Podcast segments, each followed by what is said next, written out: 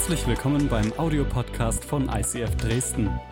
Wenn du Fragen hast oder den Podcast finanziell unterstützen möchtest, dann schreib uns an info at icf-dresden.de.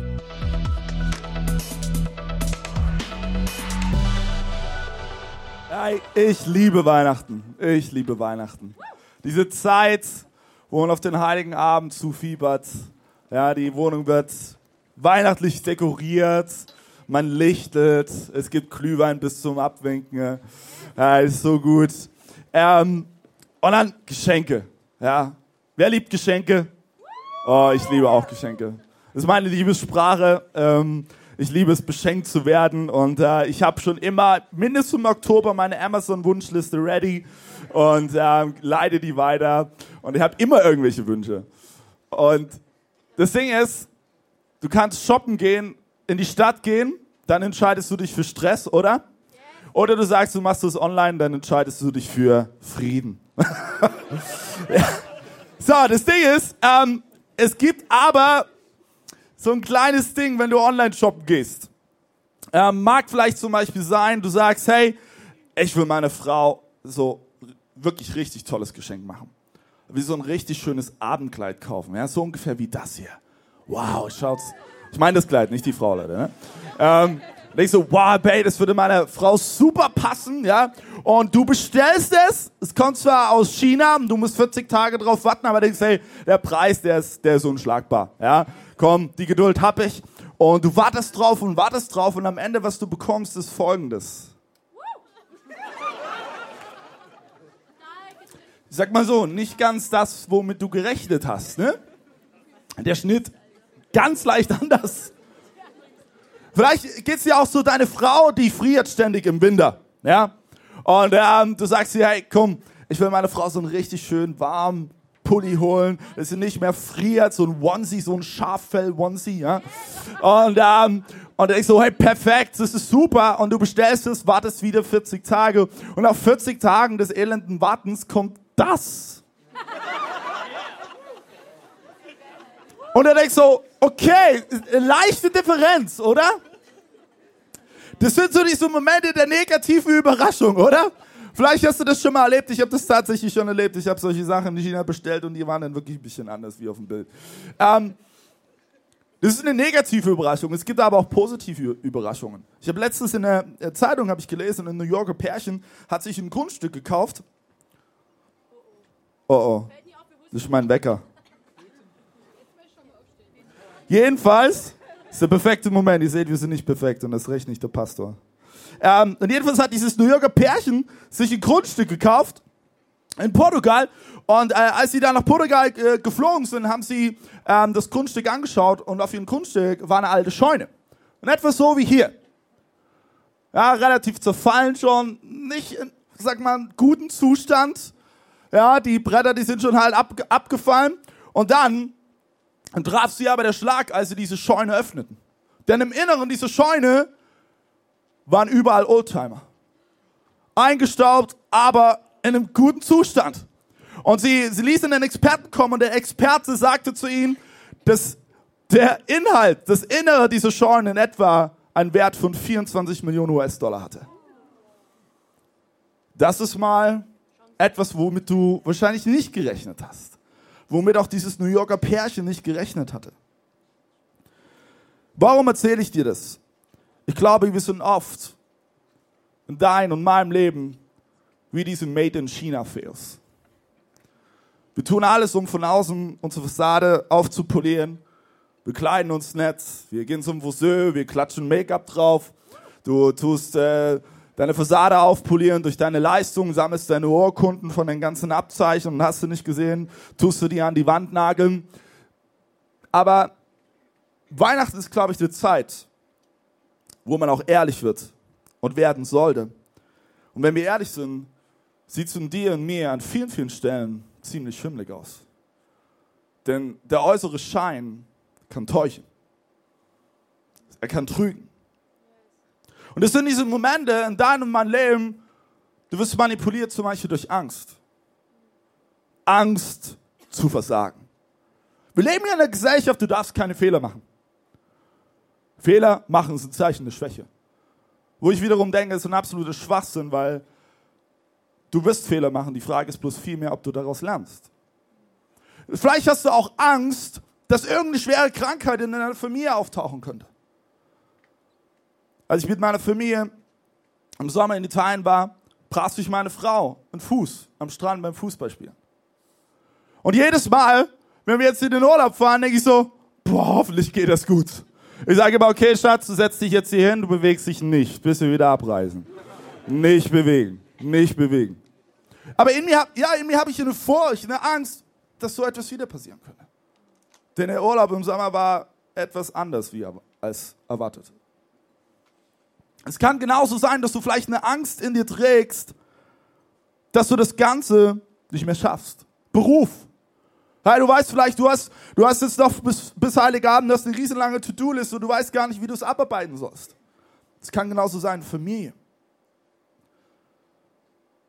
Dass du denkst, hey, wie soll ich das hinbekommen? Alles unter einen Hut zu bekommen. Meine Kinder großzuziehen. Meine Ehe zu investieren. Und dann noch nebenbei Job. Wie soll das gehen? Und du merkst irgendwo in deinem Leben, du bist an einem Punkt, es werden Erwartungen an dich gestellt und du spürst, ich kann ihnen gar nicht gerecht werden. Wie soll das gehen? Es kann genauso Angst sein, dass der Streit der vergangenen Woche an Weihnachten eskaliert. Und dass dieses harmonische Weihnachtsessen auf einmal eher in einer Schlacht endet. Es kann Angst sein, dass eine depressive Stimmung um dich greift. Weil Weihnachten vielleicht für dich nie ein Fest der Liebe war. Oder ein Fest des Friedens. Vielleicht wirst du auch manipuliert durch Neid. Die anderen haben alle mehr, oder? Mir geht's schlecht. Mein fast dreijähriger Sohn Noah, der lebt das voll und ganz. Aber er ist auch noch ein Kind. Ja? Wenn unser acht Monate alter Sohn Caleb ein Geschenk bekommt, er ist sofort neidisch drauf. Das will er auch haben. Und es ist witzig. Wir sind ganz, ganz oft, obwohl wir erwachsen sind, wie diese Kinder, oder? Die anderen haben aber mehr. Ich gehe immer leer aus. Es kann sein, dass du manipuliert wirst durch Opferkultur. Ich habe ja nichts. Ich habe ja nichts. Ich bin nichts wert. Ich war noch niemand.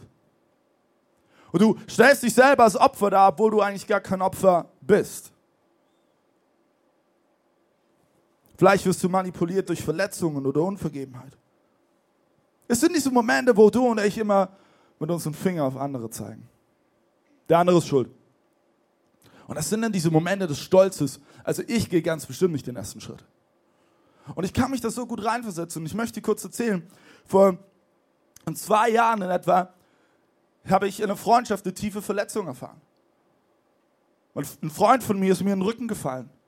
Und es hat Verletzungen bei mir hinterlassen. Und jetzt könntest du denken, ja, okay, David, du bist der Pastor, ja, du hast bestimmt total heilig darauf reagiert. Soll ich dir was sagen? Das habe ich nicht. Ich war stinkwütend. Ich war sauer. Vielleicht hatte ich sogar Hass in meinem Herzen. Und ich musste lernen, das abzugeben. Und ich musste lernen, dass ich den ersten Schritt gehe. Vielleicht wirst du auch manipuliert durch Stolz oder Arroganz. Also ich bin besser wie alle anderen, ja. Oder ich schaffe das schon alleine. Hä? Liebe Männer in diesem Raum kennen den Satz, oder? Ich schaffe das schon alleine. Das sind die Momente, weißt du, wo die Frau ganz genau weiß, ey, ist schon zu spät. Ist schon zu spät. Ist wie wenn die Männer zum Arzt gehen. Die gehen immer dann zum Arzt und ich gehöre dazu, ja, wenn alles zu spät ist. Ich schaffe das alleine. Ja, weil dein und mein Stolz ist im Weg. Weil wenn ich Hilfe zugestehe, würde das ja bedeuten, ich bin schwach. Ich glaube am Ende, weißt du, wenn wir wirklich ehrlich sind, können wir noch so sehr unsere Fassade aufpolieren. Wir können noch so sehr in unserer Instagram-Welt leben und wir können alles schickimicki machen, aber dein Inneres wirst du am Ende nicht verbergen können. Ist es nicht so, dass wir Menschen eigentlich alle lieben wollen? Wir wollen lieben. Ich glaube zutiefst, dass wir Menschen nicht von Grund auf hassen wollen oder, oder nicht vergeben wollen oder wütend sein wollen, sondern ich glaube zutiefst, wir wollen eigentlich lieben. Aber ist es nicht so, dass es uns schon am allerschwersten oftmals mit uns selbst so geht? Mich selbst lieben? Stell dir mal die Frage. Wenn du dich im Spiegel siehst, liebst du, was du siehst? Und ich meine nicht deine Schönheitsmakel oder irgendwas, weil die machen dich am Ende einzigartig, sondern liebst du, was du siehst? Dein Charakter, dein Inneres und nicht deine äußere Fassade. Und sind wir ehrlich, so oft fällt es uns schon bei uns selbst schwer. Und wie viel mehr scheiden wir, wenn es darum geht, unseren Nächsten zu lieben? Das ist ein biblisches Prinzip. Liebe den Nächsten wie dich selbst, oder? Und so oft fallen wir da schon. Weißt du, wen es ganz genauso ging? Den Hirten. Den Hirten, die Story, die wir gerade eben hier auf dieser Bühne erlebt haben. Die sich am Anfang darüber beschwert haben, wie, wie kacke ihr Leben ist. Und dass alle auf sie herabsehen. Aber wir werden erleben, diese Hirten waren nicht einfach nur irgendwelche Menschen, sondern Gott sah etwas in ihnen. Ich will dich einladen, dass wir lesen aus der Weihnachtsgeschichte Lukas Kapitel 2, Vers 8 bis 19. In der gleichen Nacht hielten ein paar Hirten draußen auf dem freien Feld, Wache bei ihren Herden. Plötzlich trat ein Engel des Herrn zu ihnen und das Licht der Herrlichkeit Gottes umstrahlte sie. Sie erschraken sehr und hatten Angst. Aber der Engel sagte zu ihnen, ihr müsst euch nicht fürchten, denn ich bringe euch eine gute Nachricht über die sich das ganze Volk freuen wird. Heute Nacht ist in der Stadt Davids euer Retter geboren worden. Es ist der Messias, der Herr. Ihr werdet ihn daran erkennen, dass ihr ein Kind findet, das in Windeln gewickelt in einer Krippe liegt. Plötzlich waren sie von ganzen Herrschern des Himmels umgeben, die alle Gott lobten und riefen, Ehre und Herrlichkeit Gott in der Höhe und Frieden den Menschen im Land, auf den sein Wohlgefallen ruht. Als die Engel in den Himmel zurückgekehrt waren, sagten die Hirten zueinander, kommt, wir gehen nach Bethlehem. Sehen wir uns an, was da geschehen ist, was der Herr uns sagen ließ. Schnell brachen sie auf, fanden Maria und Josef und auch das Kind, das in der Futterkrippe lag. Als sie es gesehen hatten, erzählten sie, was ihnen über dieses Kind gesagt worden war. Und alle, mit denen sie sprachen, wunderten sich über das, was ihnen die Hirten berichteten. Maria aber bewahrte das Gehörde in ihrem Herzen und dachte immer wieder darüber nach. Wer waren eigentlich die Hirten? Hast du dir mal die Frage gestellt? Die Hirten, um ehrlich zu sein, waren Außenseiter. Das waren absolute Außenseiter. Das fing schon bei ihrem Geruch an. Die waren den ganzen Tag draußen auf der Schafsweide. Die haben gestunken. Ich weiß nicht, ob du schon mal auf einer Schafsweide warst. Es riecht nicht unbedingt angenehm. Die Hirten fanden keinerlei Beachtung. Das waren die, die die Opfertiere hüteten, außerhalb der Stadt. Sie waren fernab der Gesellschaft. Sie hatten eine schlechte Bezahlung, weil die haben ja nur auf Schafe aufgepasst. Kann hier jeder. Es war auch ein gefährlicher Job. Jede Nacht lauerten Räuber oder irgendwelche wilden Tiere die irgendein Schaf reißen wollten. Und die Hirten hatten sicherlich auch nicht die gesellschaftsfähigste Sprache. Sie saßen sicherlich nicht am Feuer und gesagt, und wer der Kollege, wie läuft's in ihrer Herde? Da war ein rauer Umgangston. Sie haben kein Blatt vom Mund genommen. Und die Hirten waren es gewöhnt, dass man sie auf ihr Äußeres reduzierte. Sie waren es gewöhnt, dass sie in, Schubladen reinsortiert werden. Und finden wir uns da nicht wieder? Denn wie schnell sind du und ich genau an diesem selben Punkt? Wir stecken Menschen in Schubladen. Wir meinen schon bei dem ersten Treffen jemanden zu kennen und ihn einzuschätzen und haben Vorurteile gegenüber ihm. Und die Hirten waren es gewöhnt. Und vielleicht bist du auch heute hier. Und du kennst das. Du kennst es, in eine Schublade gesteckt zu werden. Du kennst es, auf dein Äußeres reduziert zu werden. Du kennst es, dass jemand einfach nur ein Vorurteil über dich hat, obwohl er dein Inneres eigentlich nicht kennt. Und ich glaube zutiefst, so wie die Hirten hin und wieder auf der Suche waren nach einem verlorenen Schaf, waren sie aber am Ende auf einer Suche, wie auch du und ich heute. Nämlich auf einer Suche nach Frieden und Liebe. Stell dir mal die Frage, wonach sehnst du dich heute am meisten? Wenn du ehrlich bist, wird es nicht irgendwas Materielles sein. Es wird nicht irgendein Leistungsupgrade oder ein Karrieresprung sein.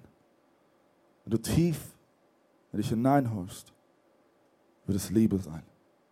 Friede. Friede unabhängig von den Umständen. Und ich lese diese Weihnachtsgeschichte und frage mich, okay, diese stinkenden Hirten, die haben als erstes erfahren, dass der Retter der Welt geboren wurde? Was ist hier falsch? Also Gott, wenn ich die Geschichte geschrieben hätte, ich wäre zu der High Society gegangen. Irgendwie, keine Ahnung, zu einem Instagram-Follower mit 100 Millionen Followern. Und sofort wäre die Nachricht raus. Warum zu den Hirten? Warum zu diesen Menschen? Ich würde sagen, ich glaube, es gibt drei Gruppen von Menschen. Die erste Gruppe von Menschen sind diejenigen, die außergewöhnlich sein wollen. Die wollen besonders sein. Die wollen auffallen. Und das merkst du auch an ihrem Kleidungsstil, das merkst du daran, dass sie immer laut sind, dass sie immer im Mittelpunkt stehen. Die wollen es, die lieben es. Die zweite Gruppe von Menschen sind diejenigen, die angepasst und gewöhnlich sein wollen. Ihr Motto ist, ja, nicht auffallen. Ich bin gar nicht da. Mit der Masse schwimmen. Hoffentlich sieht keiner, dass ich da bin. Und die dritte Gruppe von Menschen, und ich glaube, zu denen zählen die Hirten, denen ist das alles vollkommen egal. Weil, weißt du, die Hirten, die waren stinkgewöhnlich. Es war ihnen egal, weil sie sich auch irgendwo damit abgefunden hatten. Aber genau diese Gruppe werden wahrscheinlich von dem besten und geilsten Gospelchor aller Zeiten besucht und erfahren die Botschaft, dass der Retter der Welt geboren wurde. Warum? Ich möchte dir les vorlesen aus 1 Samuel, Kapitel 16, Vers 7. Für die Menschen ist wichtig, was sie mit den Augen wahrnehmen können. Ich, Gott, dagegen schaue jeden Menschen ins Herz. Für uns Menschen ist wichtig, was wir mit den Augen sehen. Aber Gott schaut dir ins Herz. Die Menschen hatten die Hirten ausgeschlossen, aber Gott holte sie wieder rein in die Gemeinschaft. Denn in Gottes Augen waren sie nicht gewöhnlich. In Gottes Augen waren die Hirten nicht einfach irgendwelche gewöhnlichen Menschen, sie, sahen, sie waren alles wert. Denn Gott schaut ins Herz, es sieht, was verborgen ist. Und du kannst noch so sehr versuchen, deinen äußeren Schein zu wahren. Aber Gott sieht in dein Inneres. Er sieht in dein Herz. Es ist wie mit dem Bild der Scheune. Und vielleicht bist du heute hier und du fühlst dich, fühlst dich ein bisschen äußerlich wie diese Scheune. Ein paar Latten sind schon locker. Die Nägel rosten. Die Scheune hat vielleicht in Anführungsstrichen die besten Jahre hinter sich. Aber Gott sieht, was in dir verborgen ist, denn da ist ein Schatz in dir verborgen. Ein Wert in dir verborgen, den du bisher vielleicht noch gar nicht greifen kannst. Aber er ist in dir weil ihn der Schöpfer, Gott selbst, in dich hineingelegt hat. Psalm 139, Vers 14 lesen wir. Herr, ich danke dir dafür, dass du mich so wunderbar und einzigartig gemacht hast. Großartig ist alles, was du geschaffen hast. Das erkenne ich. Großartig ist alles. Das schließt dich mit ein. Du bist großartig geschaffen. Du bist einzigartig. Du bist wunderbar. Du bist wunderschön. Und genau deshalb bist du es Gott wert, dass er dir begegnen will. Deswegen möchte er dir begegnen. Nicht, weil du eine tolle Leistung verbracht hast, nein, wegen deinem Herzen. Und dann lesen wir am Ende diese Weihnachtsgeschichte von den Hirten, in Kapitel 2, Vers 20, schließlich kehrten die Hirten zu ihren Herden zurück. Sie lobten Gott und dankten ihm für das, was sie gehört und gesehen hatten. Es war alles so gewesen, wie der Engel es ihnen gesagt hatte. Die Hirten hatten nicht nur eine lebensverändernde Begegnung, sondern Gott hatte etwas in ihnen verändert. durch seinen Fingerabdruck. Ein Fingerabdruck ist einzigartig, oder? Deswegen ist der Fingerabdruck auch so wichtig. Und das Ding ist, genau so einzigartig, unaussprechlich und nicht diskutierbar ist eine Begegnung mit dem lebendigen Gott. Genau das erlebten diese Hirten. Und genau das kannst auch du heute erleben. Denn der Außergewöhnliche ist den Hirten nicht nur begegnet, sondern hat sie durch seinen Fingerabdruck für immer einzigartig verändert.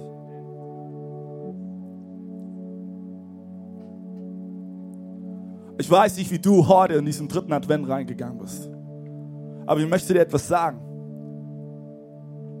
Eine Einladung steht für dich bereit. Eine Einladung von Gott selbst, der dir begegnen möchte. Und er möchte dir begegnen mit all dem, was du mitbringst.